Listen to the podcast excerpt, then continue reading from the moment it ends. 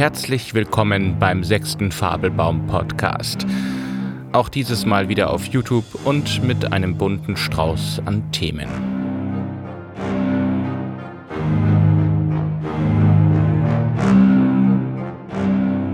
Ich hoffe, es geht euch allen gut und ihr habt bisher das Jahr 2020, dieses merkwürdige Jahr 2020 gut überstanden.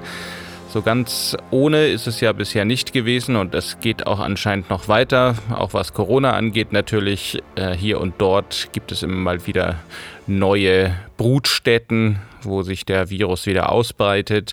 In Amerika ist die Situation ziemlich schlimm, genauso wie in Brasilien oder in Russland. Aber in diesem Podcast soll es nicht um Corona gehen, denn nach wie vor hauen uns die Medien eh die Informationen dazu um die Ohren, sondern es geht um ja, meine kleine Fabelbaumwelt, wenn man so möchte. Ich habe ja diesen Podcast ins Leben gerufen und versuche den einmal monatlich zu veröffentlichen, um euch so ein bisschen ein Update zu geben, vor allen Dingen auch meinen Patreons ein Update zu geben, was denn so passiert ist. Und damit kommen wir gleich zum schwierigen Teil dieses Podcasts, nämlich es ist nicht so viel passiert.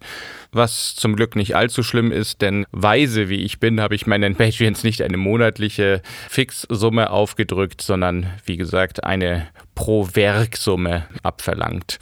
Das erweist sich gerade in diesen Zeiten recht fair und gut, denn ich habe noch kein neues Hörbuch. Ich habe zwar an mehreren Sachen gearbeitet, aber nicht so stark und nicht so intensiv, dass ich irgendetwas davon hätte fertigstellen können. Das hat mehrere Gründe tatsächlich.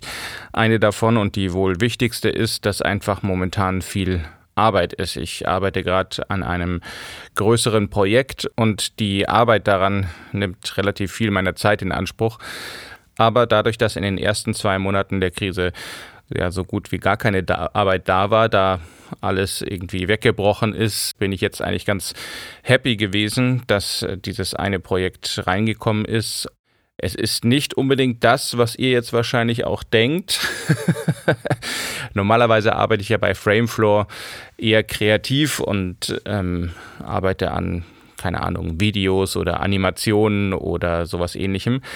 Aber das Projekt, was jetzt reingekommen ist, ist was völlig anderes. Ich äh, programmiere gerade eine Buchhaltungssoftware für einen Spielepublisher, der gar nicht mal in Europa sitzt, sondern außerhalb. Und ähm, ist also eine Arbeit, die so völlig anders ist als das, was ich normalerweise tue.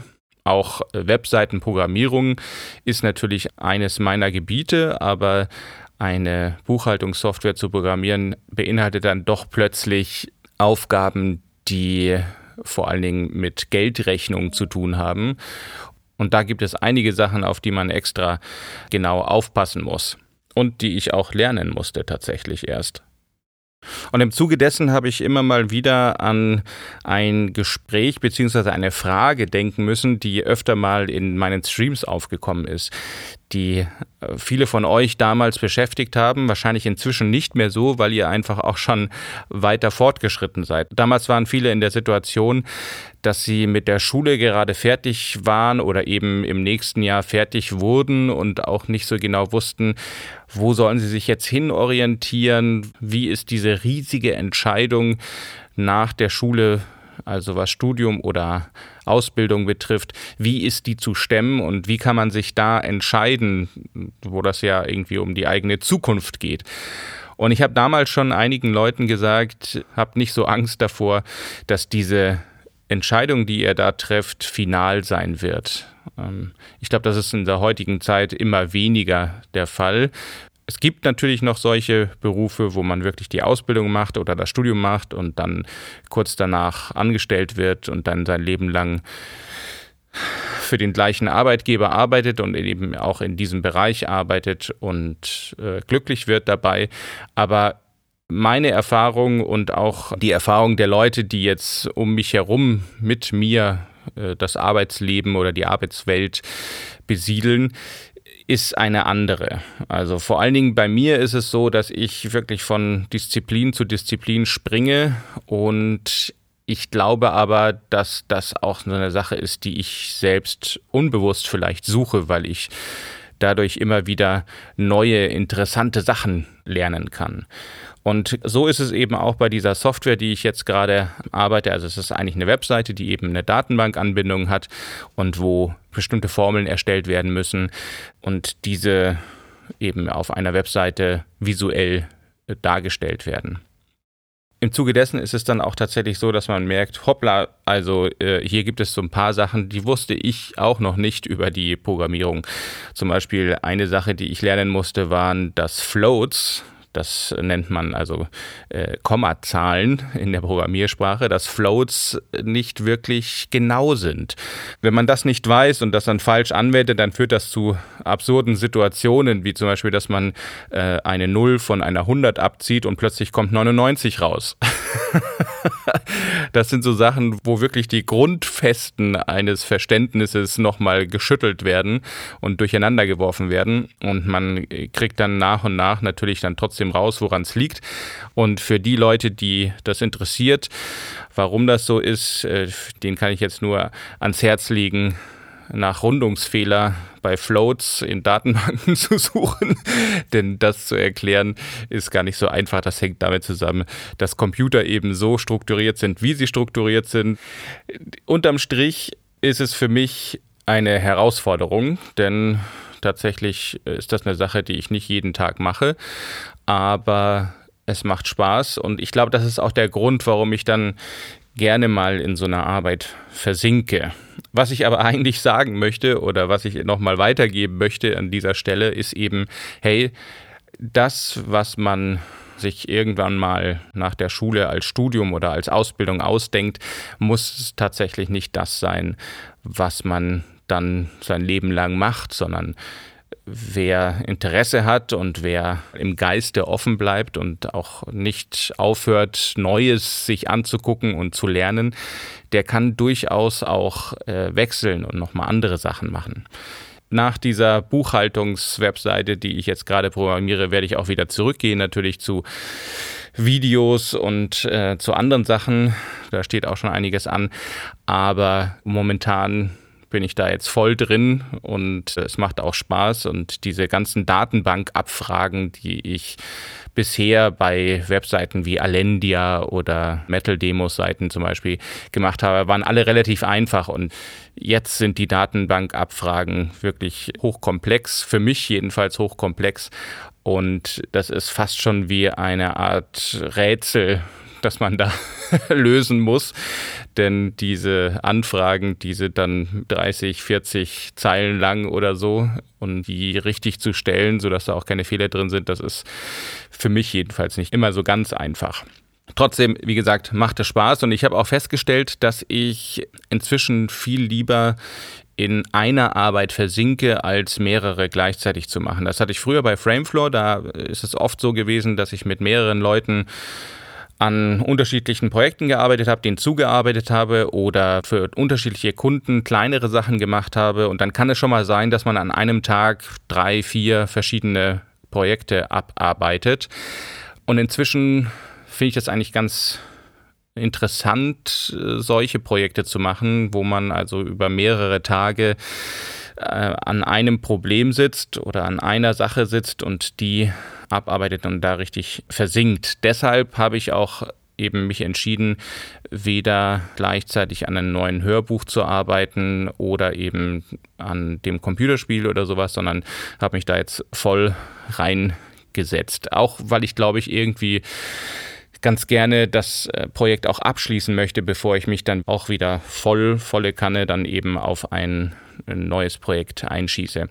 Trotzdem habe ich tatsächlich, äh, weil ich da ein, zwei Tage zwischendrin mal Leerlauf hatte, habe ich mich hingesetzt und habe ein neues Projekt endlich angefangen, das schon seit längerer Zeit besteht und das auf jeden Fall eines der nächsten Projekte für Fabelbaum auch wird. Und darauf könnt ihr euch freuen, denn es ist diesmal ein echtes Hörspiel und ich habe den ersten Rohschnitt der ersten Szene gemacht und das klingt alles sehr vielversprechend und ich habe da richtig Bock drauf.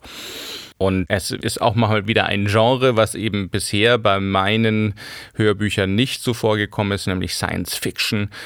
Und naja gut, wir haben natürlich den, die Steampunk-Chroniken, die auch so ein bisschen Science-Fiction sind, aber es ist eben reine Science-Fiction und es ist eine dystopische Zukunft, die dort erzählt wird und das in Form von einem Hörspiel, also wo ich auch, ich habe zwar eine Rolle, aber meine Stimme ist so verfremdet, dass man mich gar nicht selbst irgendwie richtig hören wird, sondern ich habe dort Regie gemacht und mache jetzt den Schnitt und werde auch natürlich die Musik dazu machen, aber da freue ich mich auf jeden Fall drauf. Das wird eines der Projekte sein, die ich danach, nach diesem Job dann wieder aufnehmen werde. Trotzdem wird es auch für Alendia und für die Steampunk-Chroniken weitergehen. Ähm, auch da, Alendia, wie gesagt, steht schon an und ich habe auch schon Kontakt mit der Coverdesignerin, die also für die nächste Alendia-Legende, die ich ja auch schon mal vorgelesen habe als Live-Lesung, Dafür arbeiten wir also auch schon an dem Cover und ich habe natürlich den Text fertig und muss den eigentlich nur noch einsprechen. Und dann noch ein bisschen Musik machen, so ganz wenig. Nein, das dauert natürlich auch noch ein bisschen, aber äh, ich bin dran. In diesem Zusammenhang kann ich auch noch mal erwähnen, Patreon hat irgendwie eine Steuer eingeführt jetzt. Die wurden dazu gezwungen, also ihre Patreons, die Leute, die bei ihnen angemeldet sind, auch zu besteuern, was natürlich ungünstig ist für uns als Patreons, da wir weniger Geld bekommen. Aber ich nehme an, dass das eben auch nicht aufzuhalten ist. Und ich habe also meine drei Tiers, die ich da habe, jetzt nochmal verändern müssen. Also ich habe das äh, intern verändert, ich habe die Werte gleich gelassen, aber die Besteuerung das ist irgendwie ein sehr merkwürdiges System, weil Patreon ja im Endeffekt eine ähm, Unterstützungsplattform ist. Das heißt also, Leute zahlen manchmal vielleicht gar nicht für einen echten Gegenwert irgendwas, sondern eher für General Support. Und das gibt es auch als Kategorie auszuwählen. Und man muss also seine Tiers jetzt in irgendeiner Form unterteilen in verschiedene Gegenwerte, die man dann herausgibt und äh, die werden dann dementsprechend unterschiedlich besteuert. Was alles ein bisschen ungünstig ist und ein bisschen merkwürdig ist, aber ich nehme an, das lässt sich nicht vermeiden. Für euch hat es eigentlich überhaupt gar keine oder sollte es überhaupt gar keine großartige Änderung haben, wie ich das jetzt verstanden habe. Für euch geht das eigentlich genauso weiter wie sonst auch, nur damit ihr den Hintergrund wisst, dass da jetzt eben Steuern eingeführt worden sind. Des Weiteren habe ich mich im letzten Monat, und zwar immer nachdem ich dann fertig war mit meiner Arbeit, äh, mit itch.io beschäftigt. Ich meine, die Seite kenne ich schon lange und ich nehme an, dass viele von euch die auch kennen. Geschrieben wird sie itch.io. Und das ist im Endeffekt eine Seite, wo Indie-Developer ihre Spiele hochladen können. Das habe ich natürlich auch deswegen mir angeguckt, nochmal genauer, beziehungsweise mir dort einen Account gemacht, weil ich eben auch vorhabe, dort mein Spiel hochzuladen und habe das auch schon mal in einer ersten Testversion getan. Und das ist auch interessant und gut zu sehen, dass das auch funktioniert und die Seite an sich ist super und deswegen habe ich mich da auch so ein bisschen genauer mit beschäftigt und deswegen hier an dieser Stelle meine erste Empfehlung in diesem Podcast. Guckt euch auch mal die Seite an und zwar nicht nur die Spiele, die natürlich auch interessant sind, aber itch.io hat inzwischen auch unterschiedliche Kategorien und darunter zum Beispiel auch Tools. Äh, dazu gehören Städtegeneratoren, Musiktracker, Pixel Animation Software, alles Mögliche ist dort vertreten. Und da gibt es wirklich manchmal schöne Spielereien, die von Leuten kostenlos hochgeladen werden und die man hervorragend verwenden kann, vielleicht äh, für ein eigenes Projekt oder so. Und ich weiß ja, dass meine Community durchaus auch kreativ ambitioniert ist. Insofern sind dort vielleicht auch ein paar Tools dabei, die euch interessieren könnten. Ich habe jetzt momentan keine äh, jetzt direkt parat, weil ich natürlich für mich äh, Sachen rausgesucht habe, die momentan für mich interessant sind. Aber ich glaube, das ist relativ einfach, sich da durchzu klicken und es macht auch Spaß. Insofern tut das einfach mal. Stöbern ist sowieso wichtig, zumindest für mich ist das immer wichtig, weil es irgendwie egal was es ist, ob es jetzt irgendwelche äh, Codefragmente sind oder ob es ein ganzes Spiel ist oder ob es eine Software ist, trotzdem führt das immer zu Inspiration und vor allen Dingen auch dazu, dass man plötzlich Bock hat, irgendwas auszuprobieren. Das finde ich eigentlich so das Interessanteste an dem ganzen Ding. Natürlich ist es immer schön, auch irgendwas zu konsumieren, ein Spiel zu konsumieren oder ein Hörbuch oder irgendwas. Ähm, das ist gar keine Frage, aber manchmal ist es auch cool, mit so Tools eben die auszuprobieren und zu sagen, hey, das macht ja irgendwie Spaß, damit zu arbeiten. Ich habe zum Beispiel einen äh, Musiktracker dort gefunden. Also Musiktracker sind kleine Software, mit denen man Musik erstellen kann, die eben so alte Chiptune äh, Musik erstellt für Game Boy, NES, Super Nintendo und so weiter. Und das auf eine Art und Weise, die eigentlich relativ easy ist und das macht irgendwie Spaß, dann da so ein bisschen rumzuklicken und das mal auszuprobieren. Ob da jetzt was irgendwie tatsächlich was daraus entsteht oder nicht, ist mal eine andere Frage, aber es inspiriert einen halt nochmal neu und man hat irgendwie man, man beschäftigt seinen Kopf mit etwas, was man vielleicht in den letzten Tagen oder Wochen oder Monaten nicht getan hat. Und das gibt neue Anreize. Und dann will ich noch auf ein paar neue Sachen eingehen, die ich gespielt bzw. gesehen habe und die ich euch weiterempfehlen möchte. Also meine Entertainment-Tipps, die ja so ein bisschen ihren Start in den ersten Corona-Podcasts hatten. Aber irgendwie funktioniert das immer ganz gut, weil ich natürlich auch in der Zeit jetzt, die vergangen ist, in dem letzten Monat auch wieder ein paar Sachen gesehen habe, die mir besonders gut gefallen. Und ich hatte schon immer das Bedürfnis, solche Produkte, die ich besonders gut finde, auch anderen zu empfehlen. Also hier kommt das erste, nämlich Jojo Rabbit.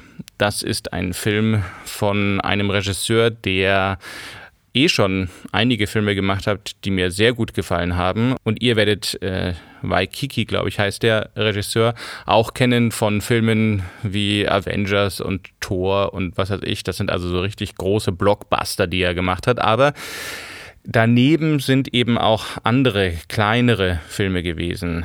Den ersten Film, den ich von diesem Regisseur gesehen habe, der ist auch etwas ganz Ungewöhnliches gewesen. Einfach sind ungewöhnliche Geschichten gewesen.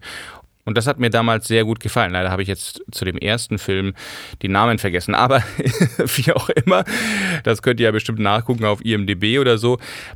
Jojo Rabbit ist der aktuelle Film von ihm und es ist ein Film, der ein Thema behandelt, das ich eigentlich überhaupt nicht gerne mir angucke. Ähm, also es geht um Nazis und das Dritte Reich und meistens sind Unterhaltungsfilme, die dieses Thema anschneiden, äh, schwierig. Es gibt natürlich einige deutsche Versuche, sich diesem Thema anzunehmen und das ist eben einfach ein wahnsinnig hartes Thema, gerade für uns Deutsche.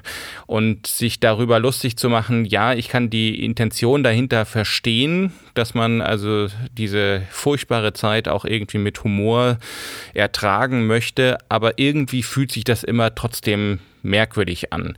Insofern sind solche Filme wie Er ist wieder da oder so nicht 100% mein Geschmack gewesen.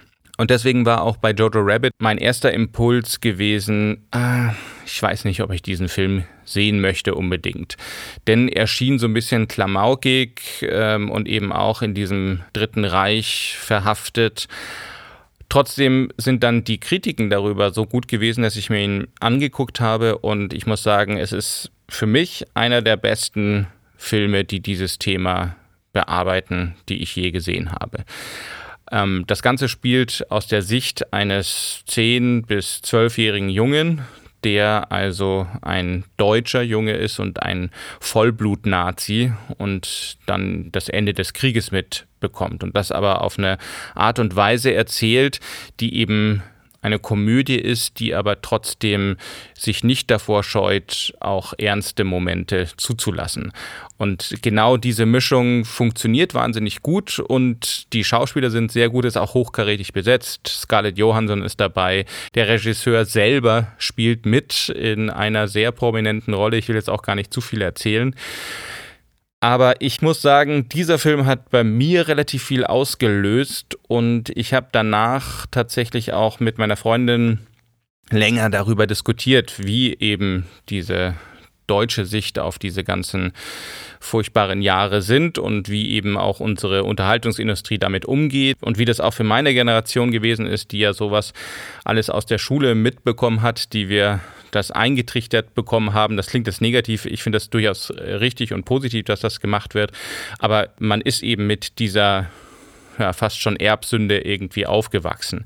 Und Jojo Rabbit schafft es irgendwie diese ganze Thematik zu porträtieren, ohne dabei wirklich judgmental zu sein, obwohl das eigentlich total merkwürdig klingt. Aber also guckt euch diesen Film an und ich würde mich freuen, wenn vielleicht der ein oder andere auch noch mal dazu zu diesem Film seinen Kommentar unter dieses Video setzt.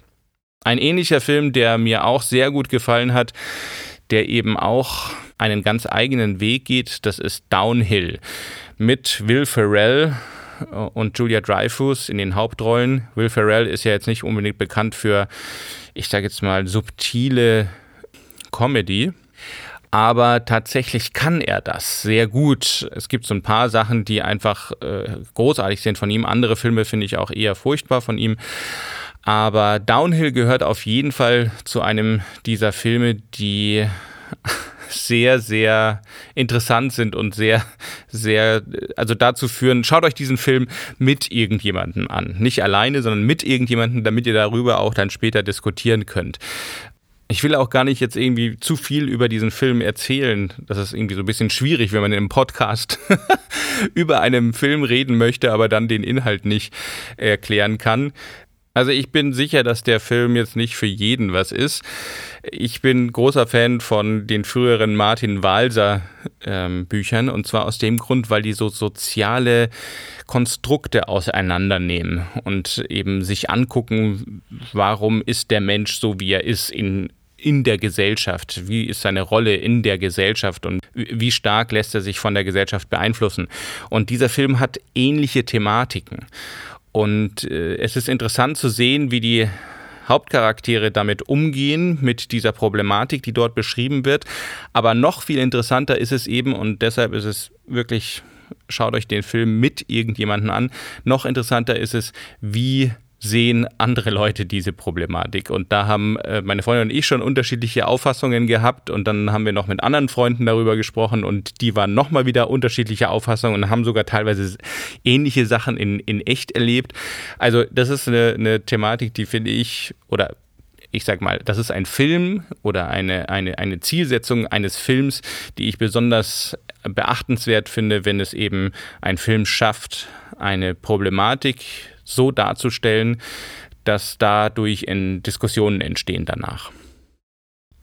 Und eine letzte Serie, die auf Netflix auch zu finden ist, Into the Night, eine belgische Serie, Miniserie müsste man fast sagen, weil ich glaube, es sind nur sieben oder acht Folgen, die auch sehr interessant war. Eben auch aus diesem Grund, weil es eben um eine Gruppe von Menschen geht, die in eine extreme Situation geworfen werden und dort sehr gut ja, diese verschiedenen Rollen dargestellt werden, die man dann einnehmen kann. Es gibt ja sehr viele Filme, wo eben Leute in extreme Situationen geworfen werden, aber die meisten sind halt nicht wirklich gut oder nicht wirklich schlüssig erzählt. Bei Into the Night ist es anders. Dort gibt es eben dieses fantastische Element, dass also die Sonne ähm, Tod bringt aufgrund einer Sonneneruption oder so weiter. Irgendwas ist da, ich weiß nicht, ob das physikalisch so äh, korrekt ist, aber die Voraussetzung ist sozusagen, dass die Sonne irgendwelche Strahlen aussendet, die plötzlich mit einem Mal tödlich sind für alle Lebewesen. Und deshalb gibt es eine Gruppe von Leuten, die glücklicherweise gerade im Flugzeug sitzen, die also dann into the night fliegen, also immer weiter in die Nacht hinein und versuchen also der Sonne zu entkommen, vor der Sonne fliehen. Und das äh, ist eine gute Serie gewesen mit interessanten Charakteren und eben mal nicht Hollywood, sondern hier aus Belgien, aus dem Nachbarland. Insofern auch das finde ich empfehlenswert. Und dann gibt es aufgrund von meinem Stöbern durch itch.io habe ich ein paar kleinere Spiele, kleinere Indie-Spiele entdeckt, die ich sehr gut fand. Das erste hieß Overland, eine Art ja, Alien Apokalypse, ein rundenbasiertes Strategiespiel, das sehr nett gemacht ist und äh, sehr stimmungsvoll gemacht ist und das man wirklich sehr gut mal zwischendurch spielen kann. Ich glaube, das gibt es auch auf Steam. Das gilt wahrscheinlich für alle bis auf das nächste Spiel. Das könnte sein, dass es nur auf itch.io zu finden ist. Aber Overland haben die wirklich ganz gut gemacht und schaut euch das mal an.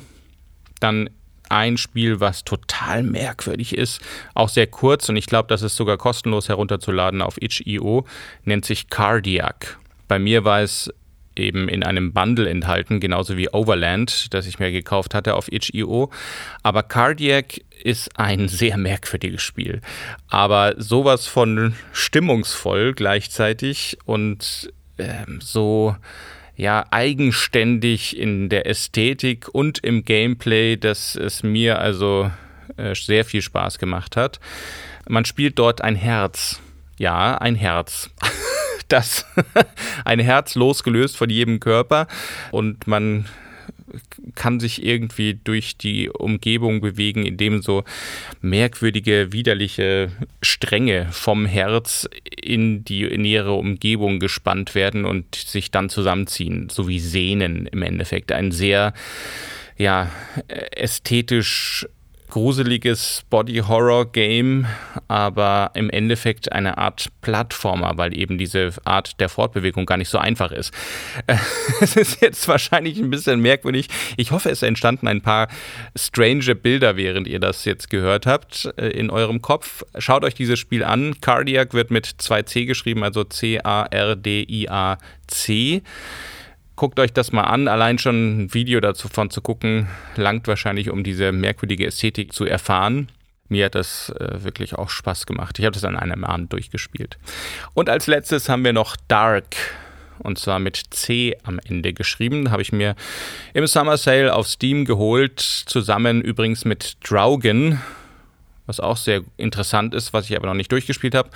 Dark hingegen habe ich auch noch nicht ganz durchgespielt, aber immerhin bin ich da schon bei 60 Prozent oder so von den Rätseln. Ist ein Rätselspiel, ist ein Puzzler, der aber sehr dunkel und düster auch ist und sehr nett animiert ist und auch mit sehr einfallsreichen Puzzles daherkommt. Also wenn ihr so ein bisschen Horror-Feeling haben wollt, ohne euch wirklich zu gruseln, dann ist Dark genau das Richtige und es sind wirklich sehr, sehr ungewöhnliche Rätsel und auch die ganze Welt ist ungewöhnlich, denn das Ganze spielt in einer Art Traumwelt oder Albtraumwelt.